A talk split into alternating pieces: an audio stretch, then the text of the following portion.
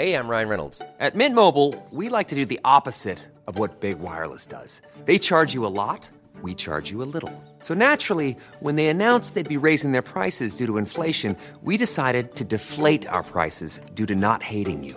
That's right. We're cutting the price of Mint Unlimited from $30 a month to just $15 a month. Give it a try at mintmobile.com slash switch. $45 upfront for three months plus taxes and fees. Promote for new customers for limited time. Unlimited more than 40 gigabytes per month. Slows. Full terms at mintmobile.com.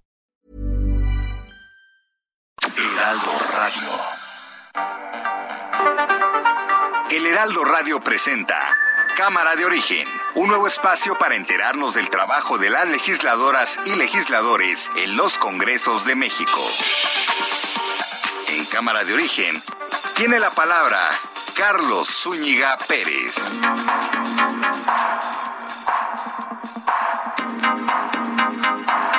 Tardes.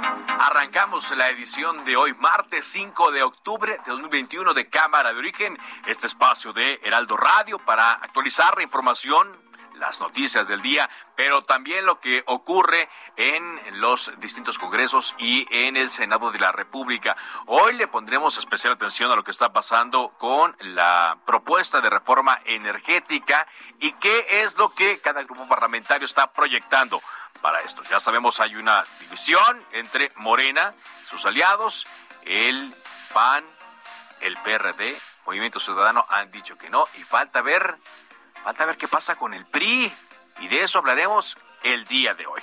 Por lo pronto escuchemos cómo van las noticias a esta hora del día. Armando Guadiana, senador de Morena. Mis declaraciones, desde vamos a decir desde el 2011, son más de 200 millones de pesos los ingresos personales. Margarita Valdés, senadora de Morena. Pero la libertad de dejado decir lo que quiere y ha sido bastante grosera, majadera, racista. Ya fijé mi postura. Una legisladora dio a conocer de que me iban a enfrentar y es una situación muy bochornosa porque cuando se trata de protestas de mujeres uno tiene que ser mucho más respetuoso y no tiene caso exponernos. No es Andrés Manuel, es la investidura presidencial y tiene que haber respeto. El PRI tiene una oportunidad para definirse. ¿Va a seguir con el salinismo como política o va a retomar el camino del presidente Cárdenas, del presidente Adolfo López Mateos? Jorge Romero, coordinador de los diputados del PAN. Si en los hechos vamos a funcionar como alianza legislativa, entonces en los hechos seguiremos funcionando como alianza legislativa y electoral. Y por ergo, si la situación es distinta, distinto será también el resultado. Diputado Alejandro Moreno, presidente nacional del PRI. La posición del grupo parlamentario es esa. No hay prisa, nadie presiona al PRI, nadie. Y esta es más de la información del día. Debido a un presunto brote de COVID-19 dentro de instalaciones, la Fiscalía General de la República reagendó la comparecencia de académicos, científicos y exfuncionarios del CONACYT. Ah, yo ya había escuchado a veces esta misma excusa, pero pues a estas alturas como que no sé si sea muy válida. Un juez otorgó una suspensión definitiva que frenó de forma indefinida la captura del empresario Carlos Cabal Peniche, contra quien existe una orden de aprehensión por su presunta responsabilidad en el delito de fraude por 695 millones de pesos. La presidenta del Senado, Olga Sánchez Cordero, señaló que el titular del Ejecutivo Federal, es decir, el presidente, no está obligado a asistir a la entrega de la medalla Belisario Domínguez, ya que solo es invitado a la sesión solemne. Pues sí, pero la ley así lo marca, ¿no? Como invitado especial, y digamos que, salvo una vez que Vicente Fox no acudió, pues sería la segunda vez Sería primero Vicente Fox y luego Andrés Manuel López Obrador quien no acuda, porque ya sabemos que la ley, pues la ley en estos tiempos es lo que me acomode y lo que no, no. En Oaxaca, el Pleno de la Cámara de Diputados aprobó reformas al Código Civil para que los menores a partir de 12 años puedan elegir libremente sobre su identidad de género. De eso vamos a platicar también esta tarde aquí en Cámara de Origen. Pues habrá mañaneras en Nuevo León el nuevo gobernador Samuel García Sepúlveda informó que va a atender a los medios en un encuentro denominado El Nuevo León Informa, aunque él decía que el nuevo, el nuevo Nuevo León debería ser. Vamos a sugerírselo a ver si nos hace caso aquí en Cámara de Origen. Bueno, eh, pero dice que no van a ser diarias, van a ser unas tres veces por semana y será acompañar también de la Secretaria de Salud para estar informando en torno a la COVID-19. La fracción parlamentaria del PAN en la Cámara de Diputados advirtió que la alianza con el PRI se romperá si el tricolor va por la reforma eléctrica que propone actualmente el gobierno. Elia Castillo, con las palabras del el coordinador de los diputados del PAN, Jorge Romero Herrera. Te escuchamos, Elia. Muy buenas tardes, Carlos. Te saludo con gusto. Así es, la fracción parlamentaria del PAN en la Cámara de Diputados advirtió que la alianza legislativa y electoral con el PRI se romperá si no se cumple con en los hechos y el tricolor, el tricolor respalda la reforma eléctrica enviada por el presidente Andrés Manuel López Obrador, la cual calificaron de retrógrada y violatoria de tratados internacionales. Carlos, lo anterior luego de que la bancada del tricolor abrió la posibilidad de respaldar la iniciativa de reforma eléctrica enviada por el titular del Ejecutivo y dar los 57 votos que le faltan a la fracción mayoritaria de Morena y a sus aliados para lograr la mayoría calificada que se requiere para una reforma constitucional. Escuchemos al coordinador del PAN, Jorge Romero. Esta es una de las reformas más importantes para este país y nosotros creemos que solo se es alianza cuando se tienen hechos de actuar como alianza, cuando se sustenta en los hechos actuar como alianza. Así es que no me voy a adelantar. Si en los hechos vamos a funcionar como alianza legislativa, entonces en los hechos seguiremos funcionando como alianza legislativa y electoral. Y por ergo, si la situación es distinta, distinto será también el resultado. Carlos, te comento que el líder parlamentario reiteró que esta alianza legislativa eh, pues se debe cumplir o deben cumplir con los hechos. Recordemos que eh, esta alianza titulada Va por México la integran PAN, PRI y PRD, acompañado de otros integrantes de la bancada. El coordinador panista recalcó que la postura de la bancada es en contra de la iniciativa presidencial respecto al amago del presidente de la República de exhibir a quienes voten en contra de su propuesta. Los panistas sostuvieron que les hace un favor por lo, porque lo que buscan es que los ciudadanos sepan quiénes avalarán una reforma retrógrada, regresiva y que viola tratados internacionales en materia de eh, tratados comerciales y de medio ambiente. Eh, te comento que con carteles de no al tarifazo, los panistas exigieron que la propuesta se someta a Parlamento abierto con la participación de expertos en la materia, pero principalmente de los ciudadanos, porque advirtieron que la consecuencia de la reforma es que aumenten las tarifas por el consumo de electricidad, además de envenenar los pulmones de los mexicanos. Eh, Carlos, te comento que ya hubo respuesta de la fracción parlamentaria del PRI, tanto a este amago de la, de la bancada panista como al llamado del presidente Andrés Manuel López Obrador, y pues dijo que al PRI nadie lo presiona y ellos eh, pues analizarán con detenimiento y sin prisas esta propuesta del titular del Ejecutivo. Esta es la información que te tengo al momento. Gracias, muchas gracias, Celia Castillo, por esta información. Y para hablar respecto a este tema, saludamos a Marco Cortés, presidente con licencia del Partido Acción Nacional. ¿Qué tal, Marco? ¿Cómo estás? ¿Qué huele, Carlos? Qué gusto saludarte a ti y a todos los amigos que nos escuchan. Muchas gracias igualmente para ti, Marco. Acabamos de escuchar el emplazamiento que hizo Jorge Romero a el Partido Revolucionario Institucional. Emplazó al PRI a que demuestre los hechos si se sostiene en la alianza legislativa o no. ¿Se sostendrá el PRI? ¿Qué, significa esto, Marco? A ver, yo, yo lo que te diría, Carlos, es, yo no tengo la menor duda, por, no, no, y no creo que sea además el tono adecuado. Yo lo que te diría es que si hicimos una coalición fue por causas superiores. Y las causas superiores son México, la democracia, la libertad, los órganos autónomos, los equilibrios, evitar regresiones y aquí entro en materia. La propuesta hecha por el Ejecutivo es regresiva, daña el bolsillo de los mexicanos porque se puede incrementar lo que pagamos hoy por la energía. Pero no solo eso, pone en riesgo el abasto de energía eléctrica. Ya viste los apagones, que además dijeron que no se iba a volver a repetir y se repitieron. Pero no solo ello, también estamos generando energía contaminante y más costosa. Y le damos la espalda al mundo entero que avanza hacia las energías limpias, renovables, en el proyecto 2030 y el Acuerdo de París, que además México suscribe y lo que suscribe de acuerdos internacionales, nuestro país, tienen un rango constitucional. Y por lo tanto, yo no tengo la menor duda de que vamos a terminar coincidiendo todos los que estamos en, el lado opositor y todos los que estamos en la coalición Va por México. Cada quien tiene sus tiempos, cada quien verá la manera de irlo procesando. Y de hecho yo te diría que no está mal que la sociedad, que los especialistas, que los expertos participen, opinen, que se revise a profundidad, porque cuando todo el mundo lo haga, se darán cuenta que lo que está presentando el Ejecutivo en materia de energía es un retroceso, es retrógrada, afecta al bolsillo de los mexicanos, y entonces todos coincidiremos en que no se debería aprobar tú lo dices en, los tiempos, ¿no? Pero ¿qué tanto tiempo necesitará el PRI para pensar eh, echar atrás o no algo que ellos mismos promovieron en el sexenio pasado? Fueron los principales promotores de la reforma que mantiene el, al, país en esas cosas. sabemos que el PAN también. Trampa. Esta es una trampa. Lo que quiere el Ejecutivo Federal es hacernos pelear, hombre.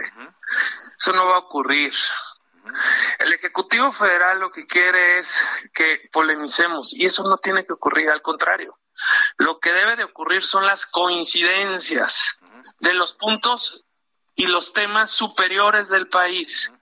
Este, se está cayendo en la trampa del Ejecutivo Federal, de una polarización inexistente. Yo estoy seguro que en estos temas seremos firmes, o al menos Acción Nacional será plenamente firme, y cuando se revisen las iniciativas a fondo y cuando se escucha a los especialistas, yo no creo, no veo que nadie tenga duda de lo que esta significa una regresión. Y por ello es que con objetivos superiores, con altura de miras, pensando en el bien del país, este, estoy seguro que todos vamos a actuar en consecuencia actuar en consecuencia. Sí, porque eh, por ahí leía yo una frase hace unos instantes apenas que decía, no hay algo peor que un político incongruente, ¿no? Aunque estamos en unos eh, tiempos de mucha incongruencia, eh, Marco, hay quienes se han sostenido, como lo estoy escuchando a ustedes, pero hemos escuchado varios mensajes, ¿no? Y tú seguramente lo escuchaste, el presidente, ¿no? Que en particular con los del PRI decía, ¿De qué lado van a estar? ¿Del lado de los salinistas o del lado de Cárdenas y otros presidentes eh, también? ¿Y por qué no, Carlos? Del lado de México, del lado del país, del lado de la modernidad, del lado de las energías limpias, del lado de las energías más baratas, que no contaminan. De ese lado, del lado correcto de la historia, yo diría. Del, del lado correcto de la historia. Ahora, el tema es que lo ha mencionado, ¿no? Y, ya van dos días eh, directos que habla sobre el tema del presidente. Ayer decía que iban a exhibir ¿no? a los diputados que eh, eh, votaran en contra de su proyecto. Un, un, una me decían una amenaza que estaba. Pues que anoten a los del PAN, que anoten a los del PAN y te aseguro que van a anotar en esos que van a votar no en contra de su proyecto, a favor de México, de energías limpias, de energías más baratas, de la atracción de inversión, de la generación de empleo, de darle una mirada al futuro y a la modernidad a nuestro país y no a los años setentas en donde pareciera que el presidente nos quiere llevar al del monopolio, al de la estatización de la generación de energía. Eso, Carlos, es lo que nosotros no podemos permitir. Exacto. El PAN me queda claro, ¿no? Y creo que hoy Movimiento Ciudadano también decía Clemente Castañeda que no cuenten con sus votos para aprobar esta reforma. Entiendo que el PRD también. Sin embargo, eh, con sus aliados, el presidente, es decir, Morena, PT, y eh, Partido Verde no tiene los votos Partido Verde, Carlos, no tendrían cara ni vergüenza, pues ¿en dónde tienen la parte del verde? o sea, de verdad, Carlos, te lo digo con seriedad, si el Partido Verde a, a votara una cosa de esas, ya sería el partido contaminante de México, no el verde, perdón. Ahí está muy claro, ¿no? ¿Cuál es su papel y hasta quién se ha encargado? Sin embargo, los ojos están puestos sobre el PRI en esta indefinición que tiene en este momento, ¿no? Ya decía su dirigente nacional que se iban a, tomar tiempo y eh, a mí lo que me llama la atención es, es... es válido, hombre, que se revisen los temas, que se analicen a fondo. Está bien, este, cada quien procesa las cosas en sus tiempos y en sus formas. Está bien. Lo importante al final va a ser la definición. Y el PAN con claridad hoy pone su definición, conocemos del tema y le entramos a fondo y lo podemos discutir en el foro que sea. A mí lo que me llama la atención es, respeto, Carlos, los tiempos de los demás. Eso es válido. ¿Y entonces por qué el emplazamiento de, de Jorge, de Jorge Romero? No, yo lo que creo es que, repito, creo que el contexto que se vive en la Cámara de Diputados es en una lógica de definiciones como tal y por eso yo te decía, yo creo que no es de esa manera, es a través de la construcción y del consenso como vamos a hacer que esta coalición tenga viabilidad. Y esto no significa falta de firmeza. Nuestra posición es clara, es muy firme, pero también nuestra disposición a la coincidencia también nos permite entender los ah. tiempos, ah. los procesos de los diferentes actores. Al final, la determinación de cada quien pues será la que hable. Los hechos al final serán los que tendrán que hablar por parte de cada grupo parlamentario, sean aliados del presidente, no lo sean, o como el caso que te pongo del Partido Verde Ecologista, que sería el partido contaminante de México. Pero es, es una prueba, Marco. Se dio muy rápido esta prueba, ¿no? Llevan un mes eh, trabajando y ya eh, se está hablando de que si continúa no, si se resquebraja es la, agenda del presidente, Carlos, tal cual. Eso es lo que el presidente López Obrador se frotaría las manos. Aunque no se apruebe su, su, su ¿cómo se llama? Su, su reforma contaminante de las energías. Aunque ocurriera que no se aprobara su reforma, el presidente lo que más quisiera es que una coalición con altura de miras, con causas claras, firmadas, de cara a la nación, transparente, pues no, no pudiera tener un avance en beneficio del país. A ver, acuérdate de este dicho popular de divide y vencerás. No caigan ustedes los medios de comunicación en la trampa, nosotros haremos nuestra parte, Carlos. Bueno, pues por eso estamos aquí, aquí preguntando y nos, interesa. Marco, finalmente, eh, el pasado fin de semana eh, se religió, el PAN religió a Marco Cortés como dirigente nacional, el Consejo del PAN. Eh, yo lo presenté hace unos momentos como dirigente con licencia ¿cuándo resume la dirigencia del partido? Oficialmente. Mira, ya fue votado y si me permites, te, te agradezco mucho el espacio para poderles agradecer a los consejeros nacionales que efectivamente este sábado, casi por unanimidad, fue ratificada la planilla que encabezo para poder seguir dirigiendo por tres años más el Comité Ejecutivo Nacional del PAN. Entonces, agradecerles a todos estos consejeros, a los más de 110 mil militantes que firmaron por un servidor y cuando asumimos en cuestión de días que transcurran los plazos legales que establecen nuestras reglas internas y las reglas del Tribunal Electoral y estaremos formalmente nuevamente al frente del Partido Acción Nacional. Muy bien. Gracias, muchas gracias, Marco. Al contrario, Carlos, te mando un fuerte abrazo. Buena tarde. Buenas tardes. Estamos platicando y hace un par de horas el grupo parlamentario del PRI ofreció una conferencia de prensa. Estuvieron los diputados Rubén Moreira Valdés, coordinador de los eh, legisladores priistas, y estuvo también Alejandro Moreno, presidente del partido, y dirigente nacional del mismo, y así hablaron respecto a este emplazamiento que les hacen y a esta definición que les han solicitado en torno a la reforma energética, porque son los votos del PRI los que van a inclinar la balanza a favor de que las cosas continúen como ahora. Vaya, que fue como se aprobó, como se estuvieron eh, diciendo, como se estuvieron reformando las leyes en el sexenio pasado en Enrique Peña Nieto o a favor de lo que el presidente Andrés Manuel López Obrador propone con esta iniciativa que se envió a mm, eh, los últimos minutos ya del mes de septiembre tal cual lo había dicho. Son Alejandro Moreno y también Rubén Moreira quienes eh, eh, dijeron esta, estas, estas palabras.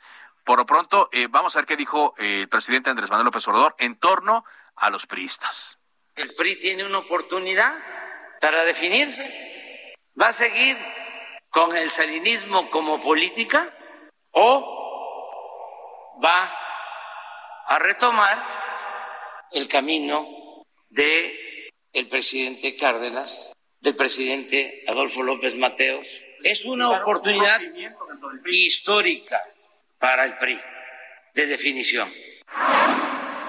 Una oportunidad histórica para el PRI de definición, ya sea entre Salinas o Lázaro Cárdenas, vea la diferencia ¿no? con la cual está eh, señalando esto. Y eh, en vista de todo el ruido que se ha generado en torno a esta a esta situación a esta posición los eh, eh, dirigentes priistas estuvieron diciendo esto hoy al mediodía yo soy el presidente del Comité Ejecutivo Nacional y diputado federal hablamos y, compartimos con los medios de comunicación el acuerdo que hemos tomado siempre como dirigencia nacional y como grupo parlamentario la posición del grupo parlamentario es esa. No hay prisa, nadie presiona al PRI, nadie. No hay prisa, nadie presiona al PRI, dice el dirigente nacional Alejandro Alito Moreno. Pero ¿qué tanto tiene que pensar el PRI? Decíamos, si ellos aprobaron la ley vigente, la ley actual, y fueron muy, muy enfáticos, muy eh, hábiles a la hora de negociar, Veremos qué ocurre y se lo vamos a preguntar aquí en Cámara de Origen.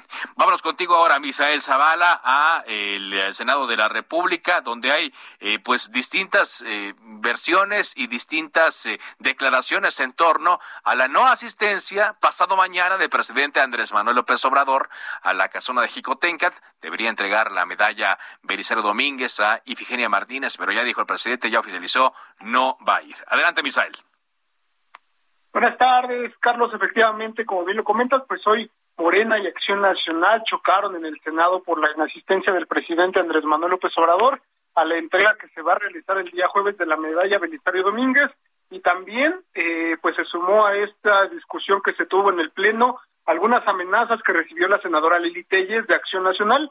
Eh, la bancada panista inició con un duro debate al señalar al presidente López Obrador por ser el culpable de haber señalado a la senadora Lili Telles de ser la responsable de organizar una manifestación contra el mandatario, la cual se realizará en una sesión de la medalla Belisario Domínguez el próximo jueves. Incluso también la senadora panista Kenia López Rabadán subió a tribuna para afirmar que la bancada de Acción Nacional eh, pues responsabiliza directamente al presidente López Obrador por la seguridad de la senadora Lili Telles y de su familia, pero también eh, se dio otra eh, pues eh, otro tema con la presidenta de la mesa directiva del Senado, Olga Sánchez Cordero, en el mismo sentido, pues ella explica que el presidente Andrés Manuel López Obrador no está obligado a asistir a la entrega de la medalla Belisario Domínguez el día jueves, ya que puede o no aceptar la invitación. Eh, la senadora eh, Sánchez Cordero detalló que el artículo 100 de la Ley Orgánica del Congreso General establece que obviamente el Senado es quien impone la medalla y el presidente pues únicamente es un invitado. Vamos a escuchar cómo lo dijo la senadora Olga Sánchez Cordero. En este caso, eh, creo que había una duda sobre si era obligatoria la asistencia del presidente. No lo es. Viene como invitado. Quien impone la medalla es la, el Senado de la República por conducto de su presidenta, en este caso de la mesa directa. Entonces creo que con esta puntualización queda claro que es solamente una invitación que se le hace al señor presidente.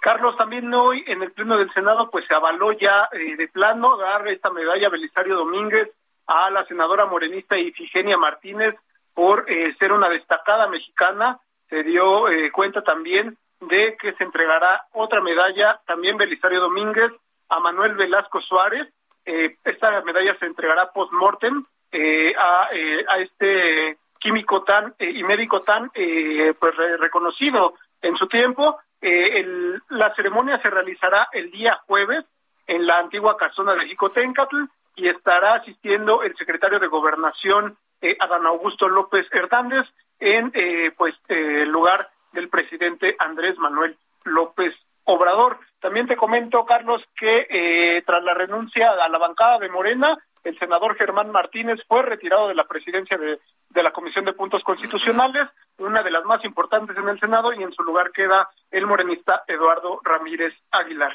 Hasta aquí el reporte, Carlos. Eduardo Ramírez, así es, quien por cierto fungió como eh, mediador ahí, dio, es de los primeros que dio la bienvenida a este eh, nuevo grupo parlamentario. Muchas gracias. Gracias, Carlos. Buena tarde. Este nuevo grupo parlamentario, por cierto, que es coordinado ahora por el senador Germán Martínez, quien eh, eh, con quien platicamos la semana pasada aquí en Cámara de Origen y nos daba algunas explicaciones a este respecto.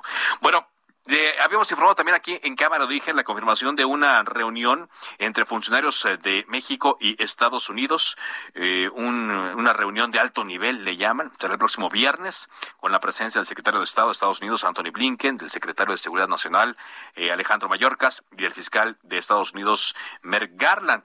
México, según ya adelantó Marcelo Ebrard, va a exponer varios puntos, entre ellos una asistencia jurídica rápida y que las extradiciones tengan la misma velocidad, tanto de México México hacia Estados Unidos como Estados Unidos hacia México. Ah, y también que ya no le den a México ni armas ni helicópteros para combatir al narco. Por esto es un corte comercial. Regresamos acá, quien por Heraldo Radio.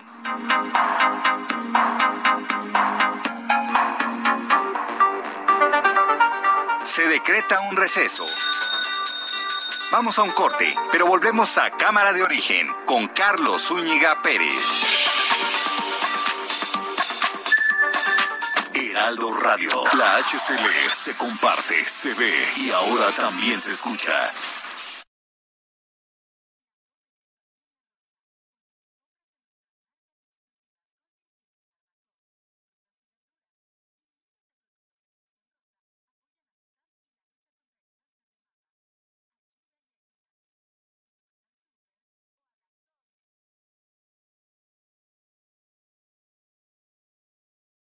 Radio. La HCL se comparte, se ve y ahora también se escucha. Se reanuda la sesión. Volvemos a Cámara de Origen con Carlos Zúñiga Pérez.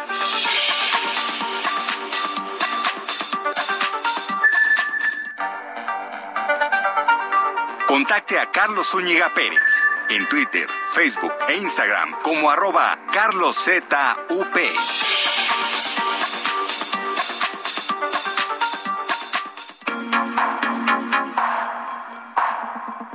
Cuando son las 4 de la tarde con 30 minutos, tiempo del centro de México, vámonos eh, con Gerardo Galicia porque en la glorieta del metro Insurgentes la policía tuvo que intervenir.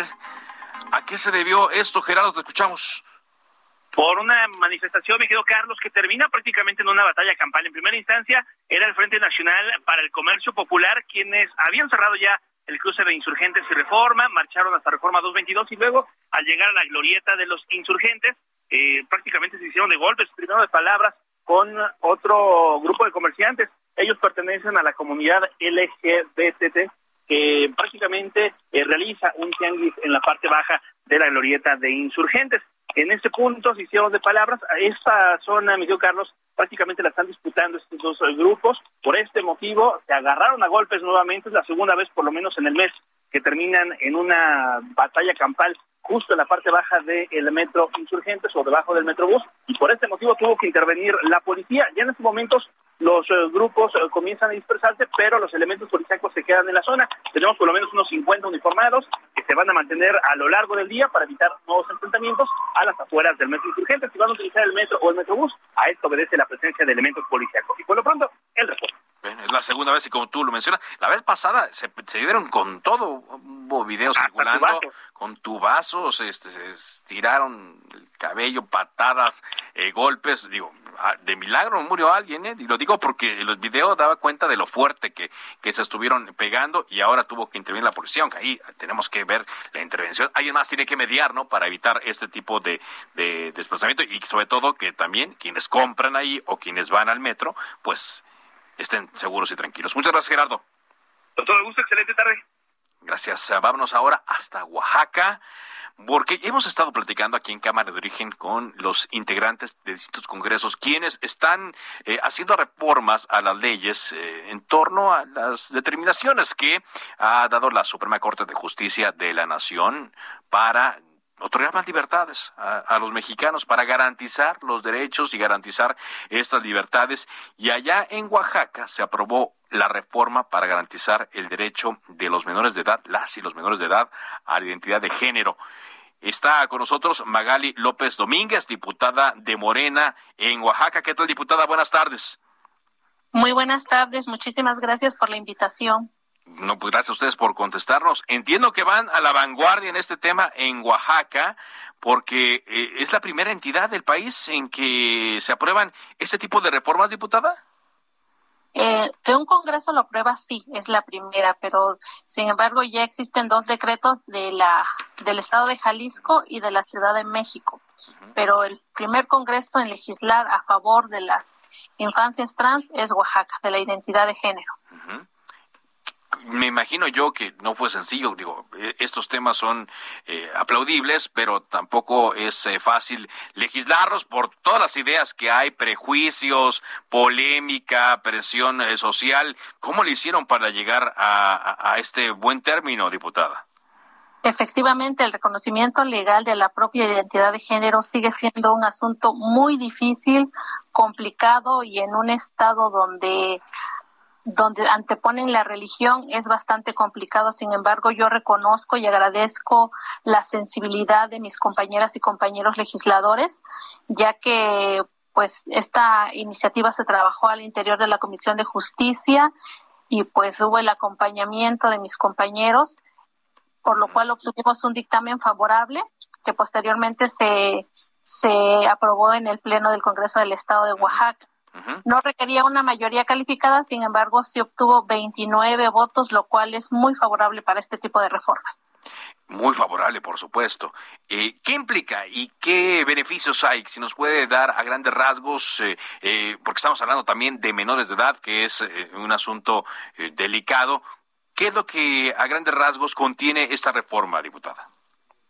A grandes rasgos lo que contiene la reforma es que los menores de edad a partir de los 12 años que quieran este cambiar su acta de nacimiento por no sentirse identificados con su con su género pueden hacerlo y que en este caso los padres de familia, los tutores legales van a hacer el acompañamiento al registro civil que ahora será un trámite administrativo el cual pues no debe de pasar de los 10 a 15 días lo cual este va a ser muy benéfico ya que anteriormente se recurría a la vía del amparo y pues no todos podían tener acceso a este trámite ya que pues tendrían que contratar abogados, pues no todos cuentan con los recursos económicos.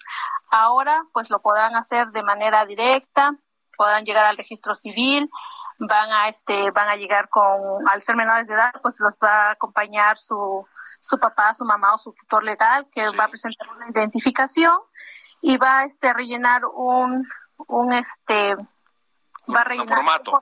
Un, formato, y en caso de que por alguna situación no se cuente con el apoyo, el consentimiento del padre o la madre, pues van a poder acudir ante la Procuraduría Estatal de Protección de los Derechos de las Niñas, Niños y Adolescentes de Oaxaca y ellos serán quienes les van a, este, a prestar la asistencia legal para hacer este trámite para hacer ese trámite. Es decir, como usted dice, no tendrán que ir a un juicio, no tendrán que pasar eh, muchos trámites burocráticos, pero sí tendrán que iniciar eh, e-, este trámite de la forma en la cual usted nos está mencionando. ¿Cuánto tiempo más o menos calculan, diputada, que cambiar y que tardaría cambiar esto? Eh, que, una, que un, adolescente pueda cambiar los documentos. No debe de pasar de 15 días. Ah, muy rápido. Es un trámite express, así es.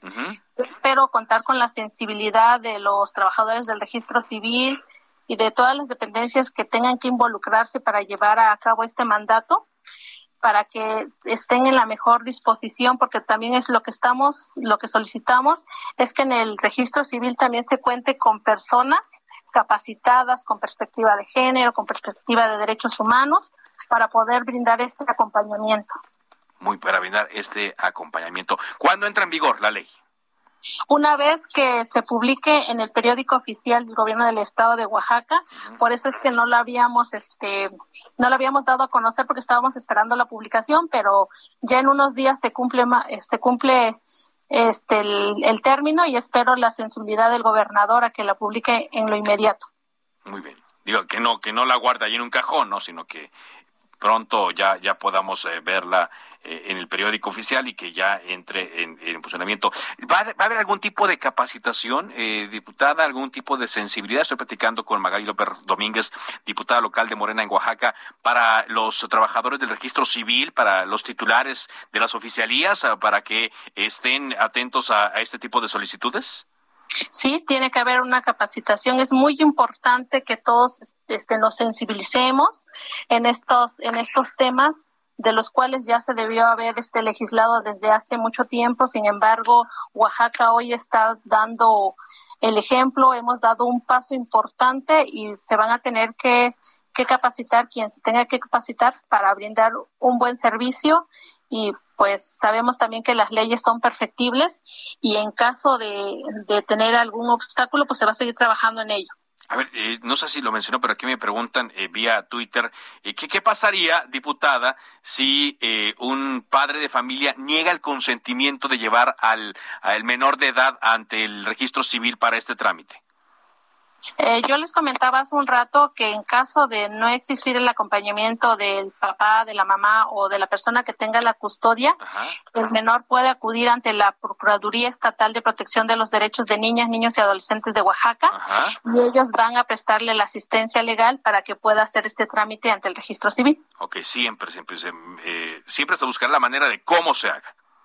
Así es, lo que tenemos que hacer es garantizarles este derecho a las niñas, niños y adolescentes del estado de Oaxaca. ¿Tiene usted idea si hay algún número, hay algún cálculo de cuántas solicitudes eh, podrían eh, procesarse en un inicio? Mm, en este momento no tengo el dato exacto, pero considero que, que en Oaxaca muchas veces hay temas que, en los que no se, no se visibilizan y como no encuentran un marco jurídico donde hacer sus trámites, pues no, no, no tenemos como una estadística real. Sin embargo, yo creo que una vez que se dé a conocer estas reformas al Código Civil, pues eh, este, empezarán a hacer esas estadísticas de cuántos menores van a acudir al registro civil para hacer este trámite. Muy bien. ¿Y usted cree que hay, cabe la posibilidad, ahora que Morena es mayoría en muchos congresos, que esta ley, estas modificaciones se adopten en otros estados, diputada? Sí, yo haría un llamado respetuoso a los demás congresos del resto del país a que legislemos, a que garanticemos los derechos humanos, a que con esto vayamos disminuyendo la discriminación, porque es muy cierto que los niños, las niñas, los adolescentes, las personas trans sufren de mucha discriminación, de violencia, de intimidación, de falta de apoyo familiar, social, se les niegan los servicios de salud. Entonces es muy, muy necesario que se legislen estos temas es muy necesario, por supuesto, y en otros más que vienen a complementar, como decía yo al inicio, en la introducción de esta entrevista, pues las libertades, ¿no? Y ahí la Suprema Corte de Justicia, pues ya ha abierto la brecha para que esto se logre y está en la cancha de los legisladores que se vuelva realidad, se vuelva ley para beneficio de todos. Muchas gracias, diputada. Muy buena tarde. Gracias. La diputada Magali López Domínguez del Congreso de Morena en Oaxaca con esta modificación. Es el primer Congreso, el de Oaxaca, el que lleva a cabo esto. Recordemos, la identidad de género de una persona puede ser independiente del sexo con el que nació, así como también puede ser independiente de la propia orientación sexual. Vámonos a otras cosas aquí en Cámara de Origen, porque ya concluyó la demolición de las casas que resultaron afectadas por el desgajamiento en el Cerro del Chiquihuite del lado de Tlalnepantla. Leticia Ríos, corresponsal del Heraldo de México. Adelante con tu reporte, Leticia, te escuchamos. Muchas gracias, Carlos. Efectivamente, este martes concluyó la demolición de las 11 casas que registraron daños estructurales como consecuencia del desprendimiento de rocas en el Cerro El Chiquihuite, en el municipio de Tlalnepantla. Las coordinaciones municipal de protección civil y del Estado de México informaron que no se tiene programado derribar más casas en la zona de riesgo. Las autoridades exhortaron a la población a no dejarse llevar por rumores sobre los trabajos que se están realizando en la denominada zona cero, donde solo serán demolidas las viviendas que los ingenieros especialistas señalaron con afectaciones estructurales. El ayuntamiento de Tlalnepantla añadió que en caso de dudas, los vecinos deberán acudir al centro de atención a personas afectadas por el desdave del cerro. Eh, bueno, y también eh, te comento que por el momento se lleva un avance del 90% en los trabajos de mitigación de riesgo en la ladera y en los próximos días se podría reducir el polígono de seguridad de un radio de 200 a 50 metros. En tanto, elementos de las policías municipal del Estado de México, de la Secretaría de la Defensa Nacional y la Guardia Nacional mantienen siete filtros de seguridad las 24 horas en la zona para proteger las pertenencias de las familias afectadas. Carlos, te comento que el gobierno municipal de Tlalnepantla está otorgando un apoyo económico de cinco mil pesos mensuales a las familias afectadas en esta zona de riesgo del Chiquihuite para que puedan cubrir el pago de una renta de una vivienda por lo menos hasta el mes de diciembre. Hasta aquí mi reporte desde el Estado de México. Muchas gracias, gracias eh, por esta información. En efecto, este eh, apoyo se está dando por parte de la actual administración, pero, pero falta ver qué ocurrirá en la nueva administración que comenzará en el mes de enero de 2022. Gracias, Leticia, por este reporte. Y regresamos a los temas legislativos. Agradezco mucho que esté con nosotros en la telefónica el diputado federal de Morena, presidente de la Comisión de Energía, Manuel Rodríguez González. ¿Qué tal, diputado? Buenas tardes. ¿Qué tal, Carlos? Qué gusto escucharte y estar nuevamente al aire contigo. Eh, pues aquí desde la Cámara, eh, saludando a todo el auditorio y a las órdenes de ustedes. Muchas gracias. Pues precisamente para clarificarle cosas a nuestro auditorio, eh, diputado, en torno a esta iniciativa de reforma ah, eléctrica que envió el presidente Andrés Manuel López Obrador ya en los últimos minutos del último día de septiembre. ¿Qué trámite, qué trámite le van a dar, diputado, a esta iniciativa? Sí, pues eh, precisamente el día de hoy ya nos dieron turno para que en comisiones unidas, porque se trata de una reforma constitucional, participemos de manera conjunta la Comisión de Puntos Constitucionales y la de Energía. Lo vamos a trabajar eh, de manera ahí eh, conjunta estas dos comisiones para efectos de seguir todo el procedimiento legislativo.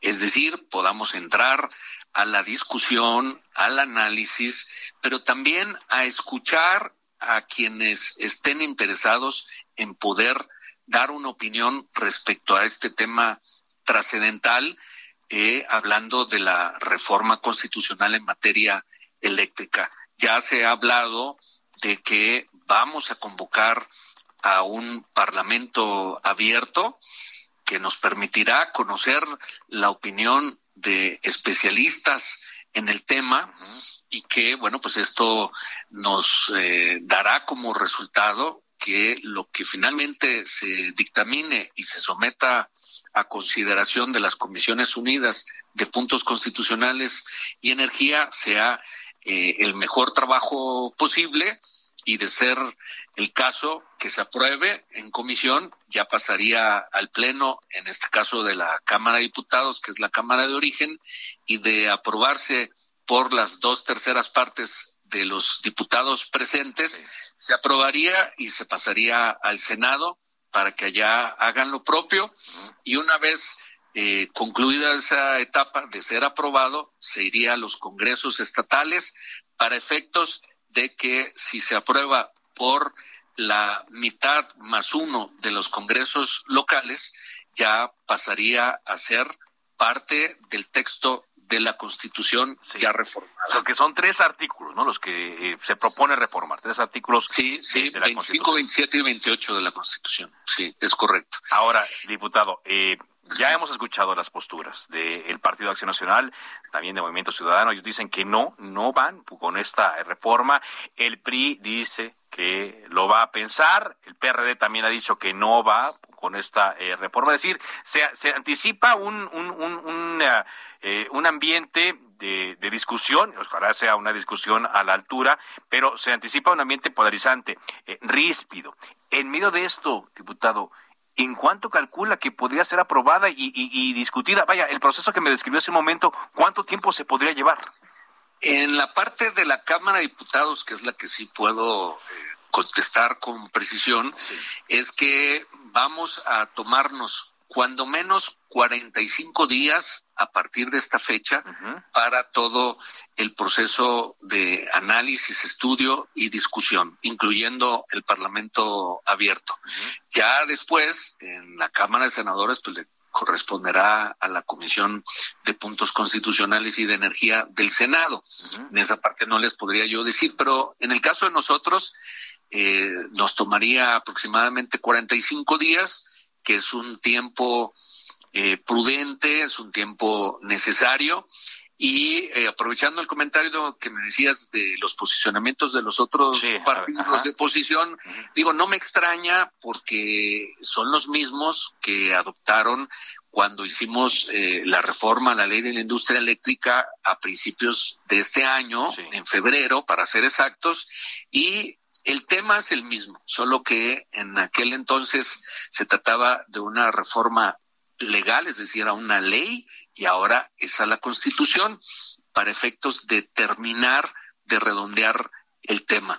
Quiero aprovechar para comentarles que de, de, manera somera en el análisis de la iniciativa que nos envían, lo que se busca, y hay que dejarlo claro, no es nacionalizar nuevamente la industria eléctrica. Van a seguir coexistiendo la Comisión Federal de Electricidad con un 54% del mercado eléctrico y el restante 46% lo tendrá la iniciativa privada. Lo que se va a buscar es que la planeación y el control del sistema eléctrico nacional lo tenga la Comisión Federal de Electricidad, que es quien finalmente opera la transmisión, la distribución y la comercialización de la energía eléctrica. Y a como eh, existía eh, a raíz de la reforma energética, pues ese control lo había perdido y bueno, pues estaba generando una serie de, eh, digamos, descompensaciones en el sistema. pues esto va a permitir que sí tengamos de manera eh, garantizada, un servicio confiable, permanente, pero sobre todo buscando que las tarifas eléctricas vayan disminuyendo de manera constante. ¿Y qué, qué, opina de quienes dicen, perdón que lo interrumpa, diputado, qué opina de quienes eh, dicen que no va a ocurrir esto porque eh, tal cual está planteada la iniciativa del presidente, atenta contra el libre mercado y la libre competitividad, decían los panistas, aumenta el control estatal y costará más la producción de electricidad y que por eso va a costar más a la hora de pagar el recibo? Sí, les voy a contestar con el ejemplo de gobiernos neoliberales que en otras latitudes han implementado lo que defienden los panistas, por ejemplo, el caso de Gran Bretaña, que en estos momentos, tan solo en septiembre, ya el acumulado de un año han tenido un incremento del 361.2% del costo de su energía eléctrica. Es decir, ha subido, no ha bajado. Ellos están defendiendo precisamente eso. Lo que nosotros estamos proponiendo es lo contrario. Con esto vamos a lograr reducir en un plazo de aproximadamente dos años un 40% el costo generalizado de las tarifas. 40% en dos años. Dos años, sí. Estoy hablando industrial, comercial y sobre todo también las domésticas para aliviar la economía familiar. Estoy seguro que de ser aprobado todo esto, se va a lograr y el tiempo va a dar la razón. Acabo de mencionar un ejemplo. ¿Por qué no mencionan, sí, estos amigos que defienden ese modelo, pues lo que está pasando en Gran Bretaña, lo que está pasando en España, lo que está pasando en Alemania o en Portugal, que son países de la Unión Europea que están viviendo problemas muy graves con sus tarifas eléctricas que no tarda y deriva en problemas sociales porque la gente no tiene para pagar el recibo de la energía eléctrica. Y eso es lo que están defendiendo ellos. Nosotros, por el contrario, queremos que bajen. Pero sobre todo, también lo que queremos es darle garantías a la iniciativa privada que participa en el sector eléctrico de que va a seguir participando, pero con reglas claras, con una fórmula que sea ganar, ganar. Es decir, ganan ellos como empresarios, pero gana también el usuario teniendo tarifas más económicas y gana el Estado mexicano que va a poder proveer un servicio confiable y oportuno de energía eléctrica. Bueno, pues habrá mucho, habrá mucho que discutir. Eh, yo le agradezco mucho que nos haya tomado esta esta llamada, pero si le parece y si el tiempo lo permite, ojalá y así sea, podemos ir platicando conforme estas fechas eh, se vayan acercando. Usted nos dice 45 días, digo, a partir de esta fecha, para que el, Congreso vaya eh, procesándola. Seguramente habrá mucho, mucho en, en medio de estas fechas y ojalá podamos platicar con usted más al respecto, diputado. Yo estoy más que dispuesto, me da mucho gusto el poder expresarme en tu importante programa y por supuesto que compartimos la información para todos. gracias, Carlos. Gracias, porque aparte dicen que, que usted, me queda un minuto, pero dicen que está acostumbrado a sacar las, las reformas difíciles, diputado. pues esperemos que todo salga muy bien y sobre todo con mucho respeto e inclusión para todos. Gracias, diputado, muy amable. Hasta luego. Manuel Rodríguez, diputado de Morena, presidente de la Comisión de Energía. Sí, hay otros temas que ya no tratamos, digo, por falta de, tiempo. Está el asunto de la contaminación que señalan. Está el asunto también de que si se manda un mensaje equivocado a las inversiones, si se va a afectar también a las inversiones que han hecho ya empresas nacionales y extranjeras en este asunto. El tema de la generación de energía. Bueno, habrá mucho, mucho que, que comentar. Antes de irnos, le comento rápidamente que el evento que el mayor reconocimiento a la industria digital internacional. Los premios LATAM Digital 2021 llega en el mes de noviembre a su novena edición y ha nombrado ganador en la categoría Mejor Proyecto de Audio Digital a Heraldo Podcast de El Heraldo de México. Así es que muchas felicidades a los compañeros de Heraldo Podcast que han producido y que siguen produciendo muchas, muchas buenas eh, cápsulas y muchas buenas producciones para las distintas plataformas. De esta forma llegamos a la parte final de Cámara de Origen. Gracias por su compañía. Le invitamos a que se quede en referente informativo. Por ahora es cuanto. Buenas tardes.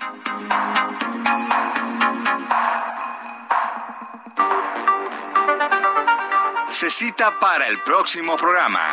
Cámara de Origen, a la misma hora, por las frecuencias de El Heraldo Radio. Se levanta la sesión.